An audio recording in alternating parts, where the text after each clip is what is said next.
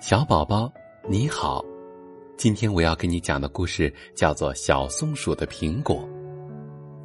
某天下午，小松鼠在森林里发现了一个大苹果，这个苹果又大又香，小松鼠从来也没见过，相信在整个森林里面也很难找到这样好吃的苹果。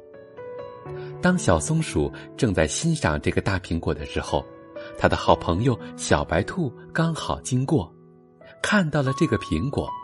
小白兔很想尝尝这个苹果，并建议大家一同分享。小松鼠却很自私的说：“这个又香又甜的大苹果，差点连我自己也舍不得吃，怎么可以分给你吃呢？而且我们也不算是很好的朋友呀。”小松鼠听了这番话。伤心的离开了。由于苹果太香的关系，小猴子、小猪、小象和小花猫等也都来到了小松鼠的跟前，希望与它分享苹果。他们甚至拿出了自己最心爱的东西与它交换，可惜呀，全被小松鼠拒绝了。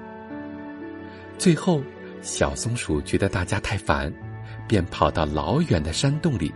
准备避开其他朋友，独自把苹果吃掉。当小松鼠咬第一口时，觉得这个苹果的味道实在太香了，便忍不住一口接着一口，不停的吃着这个美味芬芳的苹果。可是这个苹果实在太大了，当小松鼠吃到一半的时候，肚子已经胀得像个皮球。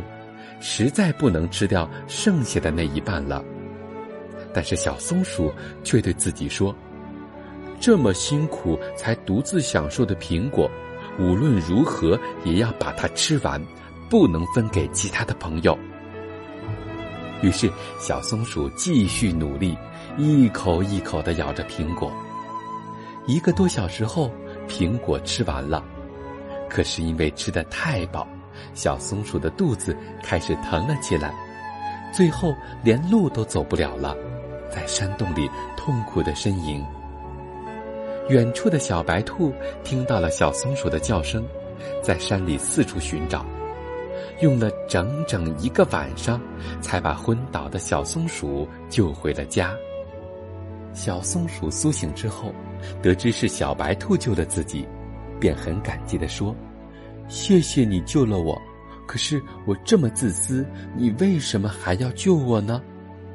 小白兔微笑着说：“因为我们是好朋友。”